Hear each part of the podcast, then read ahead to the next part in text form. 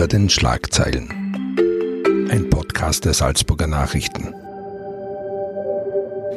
Guten Tag, mein Name ist Marins Mettener und ich darf Sie zu einer weiteren Folge des Podcasts Hinter den Schlagzeilen begrüßen. In diesem Podcast geben die Journalistinnen und Journalisten der Salzburger Nachrichten Einblick in die Redaktion und in ihre tägliche Arbeit. Seit rund zwei Wochen beherrscht vor allem ein Thema die Schlagzeilen auch in den Salzburger Nachrichten, das Coronavirus. Neben der seriösen Berichterstattung geistern auch zahlreiche Fake News und Falschmeldungen, vor allem durch das Internet. Den Medien wird wiederum entweder Panikmache oder Vertuschung vorgeworfen. Aber wie berichtet man nun richtig über ein solch emotionales Thema? Und warum fürchten wir solch ansteckende Krankheiten so, tun aber relativ wenig für unseren Schutz? Darüber spreche ich heute mit dem Leiter des Gesundheitsressorts, Gerhard Schwiesche. Willkommen beim Podcast Hinter den Schlagzeilen. Ja, grüße Gott. Ähm, seit mehreren Wochen hält uns jetzt ein Virus in Atem. Warum zittert die Weltöffentlichkeit so vor dem Coronavirus? Ja, das Zittern kommt vielleicht daher, dass dieses Virus unbekannt ist oder bisher nicht bekannt war. Mhm. Und alles, was man halt, was unbekannt ist und von dem man noch nicht alles weiß, äh, macht wahrscheinlich mehr Angst als etwas, mit dem ich ständig konfrontiert bin. Aber ein bisschen äh, was hat sich ja inzwischen äh, getan. Äh, man weiß, dass es offensichtlich kein besonders gefährliches äh, Virus zu sein scheint, mit allen Vorbehalten äh, vor weiteren Mutationen, weil Viren ja das so an sich haben, äh, dass sie sich auch ständig verändern können, äh, dass es nicht gefährlicher als ein, als ein Influenza-Virus ist, was aber im Grunde gefährlich genug ist. Mhm. Äh, verliert man da ein bisschen den Fokus auf die wirklich gefährlichen Krankheiten? So hat man zumindest den Eindruck. Also der, der Fokus ist jetzt alleine auf das Coronavirus gerichtet. Alles andere scheint eigentlich im Moment egal zu sein. Das Problem bei Viren ist, dass sie eben sich ständig verändern können. Äh, und das schlimmste Beispiel, aus dem man in der Geschichte, glaube ich, äh, sehr gut gelernt hat, war die spanische Grippe am Beginn des 20. Äh, Jahrhunderts. Da hat man am Anfang nicht einmal gewusst, dass es eine Infektionskrankheit ist. Und die Folge waren dann europaweit oder weltweit äh, Millionen Tote. Und deshalb gibt es heute sehr strenge Pandemiepläne unter dem Regime der Weltgesundheitsorganisation. Und wenn jetzt so ein Virus auftritt wie das jetzige, das aus der Gruppe der Coronaviren ist, und die Coronaviren sind Viren, äh, die sich sehr stark verändern können. Also aus, aus dieser Gruppe der Viren können auch gefährlichere Viren entstehen. Und deshalb ist man jetzt offensichtlich äh, besonders vorsichtig und äh, zieht alle Register, wobei das auf internationaler Ebene nicht bisher zunächst nicht erfolgt ist. Also China hat da wirklich ganz, ganz harte Maßnahmen äh, ergriffen und sogar eine Millionenstadt quasi abgeriegelt.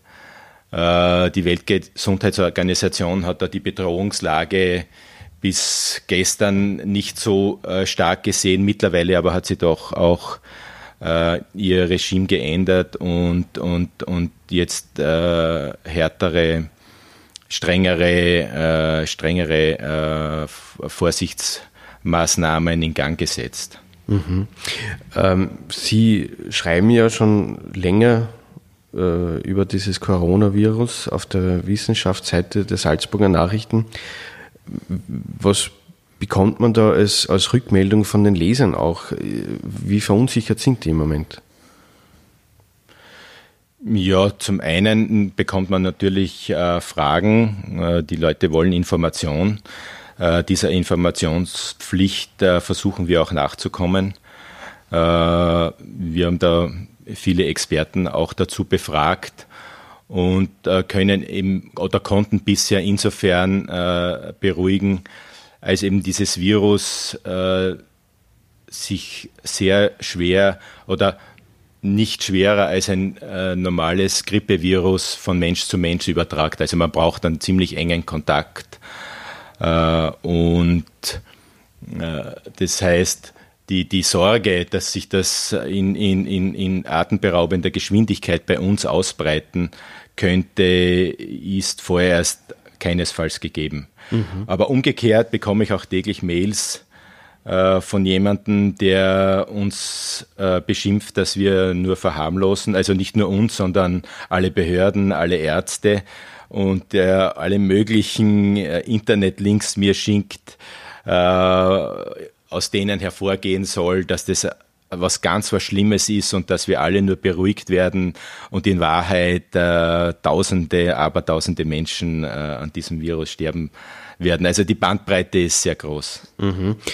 Es wurde jetzt eben schon angesprochen, also es gibt Vorwürfe, dass die Medien einerseits die Panikmache betreiben würden, andere werfen den Medien jetzt wieder Vertuschung vor. Wie berichtet man denn jetzt äh, seriös und richtig über ein solch emotionales Thema?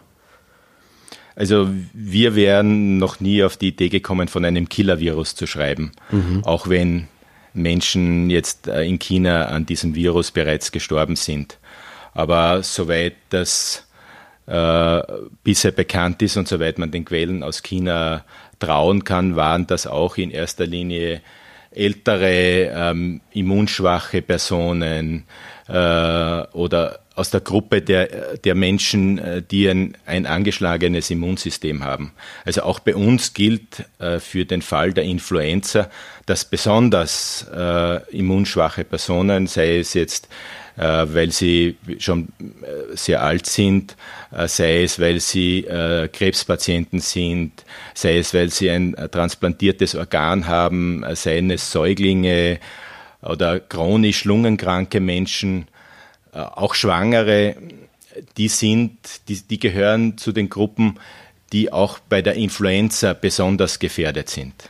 Mhm. Und da wir schreiben auch bei der Influenza nicht, dass es sich um ein Killer-Virus handelt, obwohl in Österreich tausend und mehr Menschen jährlich an, an diesem Virus äh, sterben. Äh, wir versuchen uns in der Berichterstattung an ausgewiesene Experten äh, zu halten. Wir schauen, was die Gesundheitsbehörden sagen, was die WHO sagt.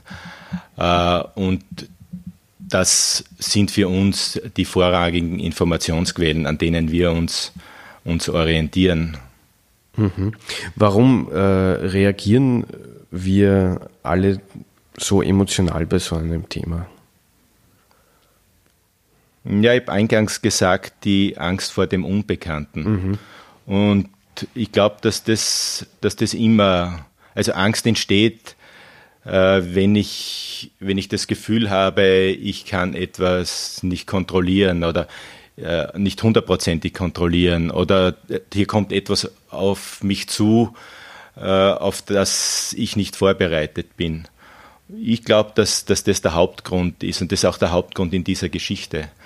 Und wenn man jetzt, wie die chinesische Regierung, sehr restriktiv vorgeht, dann ist es natürlich eine Möglichkeit, äh, um das Virus in seiner Ausbreitung zu stoppen, gerade in China, wo die Menschen sehr gedrängt äh, aufeinander und miteinander leben und vor allem auch mit Tieren leben. Also viele Viren entstehen ja, kommen ja aus dem asiatischen Raum, weil Menschen sehr eng mit Tieren zusammenleben, vor allem mit Geflügel, aber auch mit Wildtieren. Auf den Märkten werden sehr viele Tiere verkauft und gehandelt. In China wird ja praktisch alles äh, verkocht, was, was kriechen und, und fliegen kann. Ähm, und deshalb sind solche Maßnahmen, oder kann man schon auch unterschreiben, dass solche Maßnahmen äh, gerechtfertigt sind. Und dann muss man es ganz machen oder gar nicht. Aber so ein Halb dazwischen gibt es eben nicht. Und die Medien spiegeln dann auch die Wirklichkeit ein bisschen. Nicht? Wenn China nun eine 11 Millionen, eine Stadt mit 11 Millionen Einwohnern abriegelt, dann können auch die Medien daran nicht vorbeigehen. Dann gibt es Auswirkungen auf die Wirtschaft, auf den Reiseverkehr und so weiter. Also die Medien orientieren sich schon auch an dem, was tatsächlich passiert. Und so ist es ja nicht, dass nichts passiert. Mhm. Das heißt, die Abriegelung dieser chinesischen Stadt äh, hat vielleicht für das ähm, zur Eindämmung des Virus äh, geholfen, hat aber auf der anderen Seite die mediale Debatte erst so richtig entfacht. Entfacht, natürlich. Jetzt kann man natürlich diskutieren, ob diese Maßnahme in dieser, in dieser brachialen, in diesem brachialen Ausmaß äh, gerechtfertigt ist. Aber wirklich wissen wird man es erst im Nachhinein. Das ist bei SARS oder MERS äh, oder Ebola äh, in, in Afrika ähnlich gelaufen. Nicht? Also äh, immer dann, wenn, wenn äh, sehr äh, gewaltige Maßnahmen gesetzt werden müssen, stellt sich natürlich die Frage, ist das gerechtfertigt? Ist das Virus tatsächlich so gefährlich? Müssen wir uns diese ganzen Restriktionen tatsächlich gefallen lassen? Im Nachhinein ist man immer klüger und wird man vielleicht, wenn man das Virus genau kennt und, und weiß, äh, wie es tatsächlich äh, sich auswirkt auf den Menschen, gescheiter sein. Im Moment weiß man auch noch nicht alles über dieses Virus. Man weiß schon sehr viel, aber man weiß noch nicht alles, gerade auch in Europa. Äh, äh, und man weiß auch nicht, ob sich das Virus jetzt noch einmal dramatisch verändert oder ob es sich noch einmal dramatisch mutiert. Mhm. Jetzt hat äh, zum Beispiel CNN dieser Tage eine Schlagzeile gebracht, ich zitiere sie ganz kurz. Ähm, da stand geschrieben, ein tödlicher Virus verbreitet sich von Staat zu Staat und hat bereits 15 Millionen Amerikaner befallen. Es ist die Grippe, also Influenza. Mhm. Ähm, wir wissen rational oder uns sagen Experten jeden Tag, dass die Influenza eigentlich auch in Österreich gefährlicher ist als dieses Coronavirus derzeit. Helfen solche Schlagzeilen, solche sachlichen Aussagen oder geht es eigentlich äh, vorbei, wenn einmal eine mediale De Debatte über so ein emotionales Thema so Fahrt aufgenommen hat, lässt sich das nicht mehr einfangen? Ich denke schon, dass wenn man diese Parallelen zieht, äh, es äh, den Leuten hilft, auch ein bisschen zu relativieren und das entsprechend einzuordnen und Ängste zu nehmen. Wobei eben, wie gesagt, die Influenza bei uns stark unterschätzt wird. Also wir haben in Österreich eine Durchimpfungsrate unter 10 Prozent. Äh, besonders bedenklich ist, äh, wenn man mit Medizinern redet, dass auch in den vom äh, Krankenhauspersonal, von den Ärzten, äh, Pflegern und so weiter nur knapp die Hälfte oder ungefähr die Hälfte äh, gegen, das gegen die Grippe, gegen die Influenza-Viren äh, geimpft sind, dann muss man schon auch äh, ein zu gering ausgeprägtes Gefahrenbewusstsein bei uns äh, monieren. Mhm. Und das, das, das, ist, das ist schon ein Problem, aber wir leben seit vielen Jahren äh, mit der echten Grippe und sind uns daher vielleicht der Gefahren oft nicht bewusst. Wir kriegen einen grippalen Infekt und glauben, das war schon eine Grippe, äh, ohne zu wissen, dass ein echter Influenza-Virus eine wirklich ganz schwere Erkrankung ist. Und die schon erwähnten besonders gefährdeten Personengruppen äh, dann wirklich äh, auch in ihrem Leben äh, gefährdet sind. Ein Mensch mit einem gesunden Immunsystem, dem wird der Influenza-Virus letztlich auch nicht umhauen, selbst wenn er vielleicht dann äh, eine Lungenentzündung oder etwas bekommt.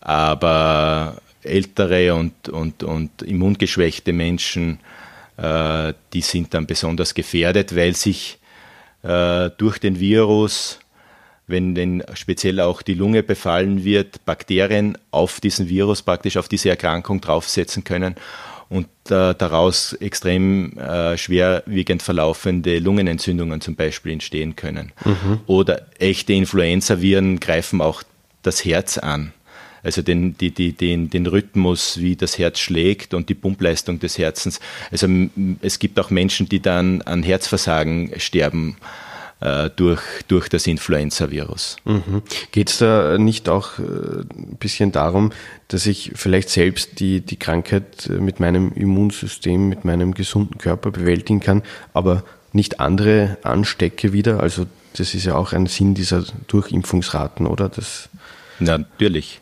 Das ist einer, einer der wesentlichen Gründe auch. Und speziell, wenn ich in einer Familie lebe oder wenn meine Großeltern noch leben, äh, ist es oft, und ich Kinder habe und die Enkel der Großeltern, ist es oft fast wichtiger, dass auch die Enkel geimpft sind und, und nicht nur die Großeltern, weil, weil halt die, die Kinder aus dem Kindergarten oder der Schule sehr oft die Viren mitbringen und die dann in den Familien auch verteilt werden. Also äh, aber da fehlt, da fehlt eben das Bewusstsein und das sieht man mhm. dann halt auch an den, an den Impfraten. Mm, und es gibt dann so die Fehlmeinung, man müsse, äh, man müsse Krankheiten durchleben, um sein Immunsystem zu stärken. Aber eine Impfung ist im Prinzip nichts anderes als ein Training für das Immunsystem, nicht? das gewappnet ist dann äh, für mhm. die jeweiligen Viren. Aber das bedeutet, einerseits haben wir Angst vor diesen Krankheiten, andererseits schützen wir uns zu wenig. Wie, wie passt das äh, zusammen? Wird da zu wenig informiert? Ja, weil bei der Grippe, ja, möglich, dass, sie, dass hier auch die Informationen nicht ausreichend sind. Oder halt die Angst vor einer Impfung oder den möglichen Nebenwirkungen einer Impfung äh, größer sind als die Angst, äh, die Krankheit selbst zu bekommen.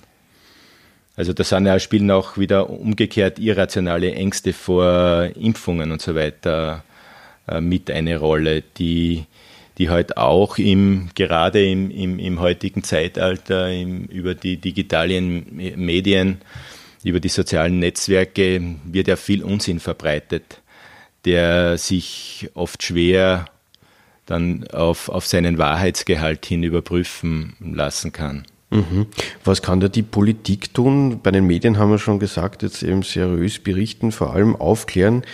Hm, Gibt es auch eine Botschaft von Ihnen an die Politik, was man da vielleicht besser machen könnte? Also ich bin keiner, der jetzt eine Impfpflicht fordert. Nicht für Masern und nicht für Grippe. Ich, meiner Meinung nach, greift das zu weit in irgendwie in, in, in Grund, grundlegende äh, Freiheitsrechte ein. Ähm, Aufklären ist das eine. Mhm.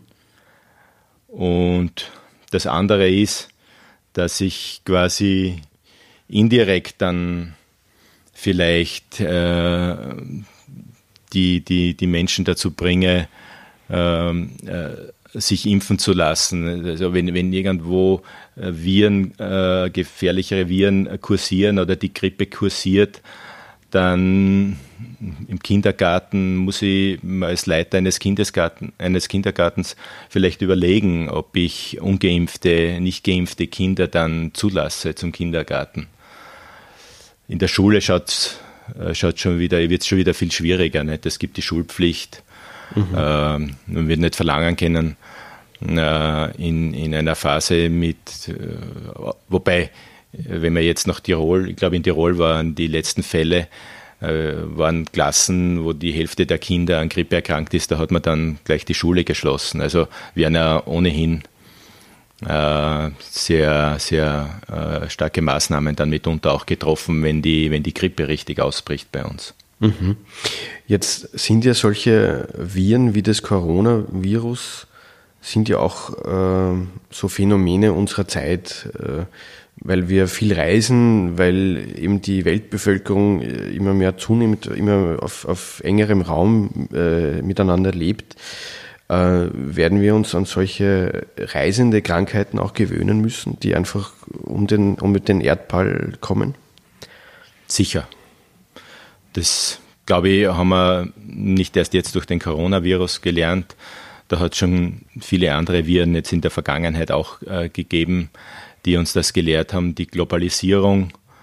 Äh, viele Menschen, viele Österreicher, viele Europäer arbeiten in China, viele Europäer reisen nach China und umgekehrt. Also die Welt ist heute so vernetzt, äh, dass sich Viren sehr schnell ausbreiten. Und damit müssen wir umgehen. Die meisten Viren, wie die Influenza-Viren, hat man insofern im Griff, als sie sich, wenn die verändern sich ja auch jedes Jahr. Die Impfstoffe müssen jedes Jahr neu gemacht werden und angepasst werden an die Veränderungen äh, dieser Viren. Und da kann es auch vorkommen, dass man ein Jahr, in einem Jahr nicht alle Viren erwischt hat und dann äh, ist der Impfstoff dann eben auch nur halb so wirksam. Aber wenn ich mich über die Jahre hinweg äh, jedes Jahr impfen lasse, dann ich, hat mein Immunsystem äh, schon ein breites Reservoir an, an Abwehrmechanismen zur Verfügung, um möglichst viele Viren abwehren zu können. Also es ist auch gut, sich äh, regelmäßig gegen Grippe impfen zu lassen und nicht nur ein einziges Mal und dann zu glauben, jetzt brauche ich mich in den nächsten Jahren nicht mehr impfen zu lassen. So, so komfortabel sind die Viren nicht, dass man sie so einfach bekämpfen kann. Das Problematische und das Gefährliche an ihnen ist, dass sie sich auch ständig verändern. Mhm. Dann sage ich herzlichen Dank für das Gespräch und wünsche alles Gute und äh, vor allem gesund bleiben. Danke Ihnen. Ebenfalls gesund bleiben.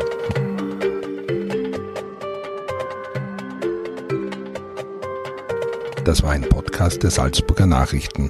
Redaktion Marian Smetana. Wenn Sie mehr wissen wollen, finden Sie uns im Internet unter www.sn.at.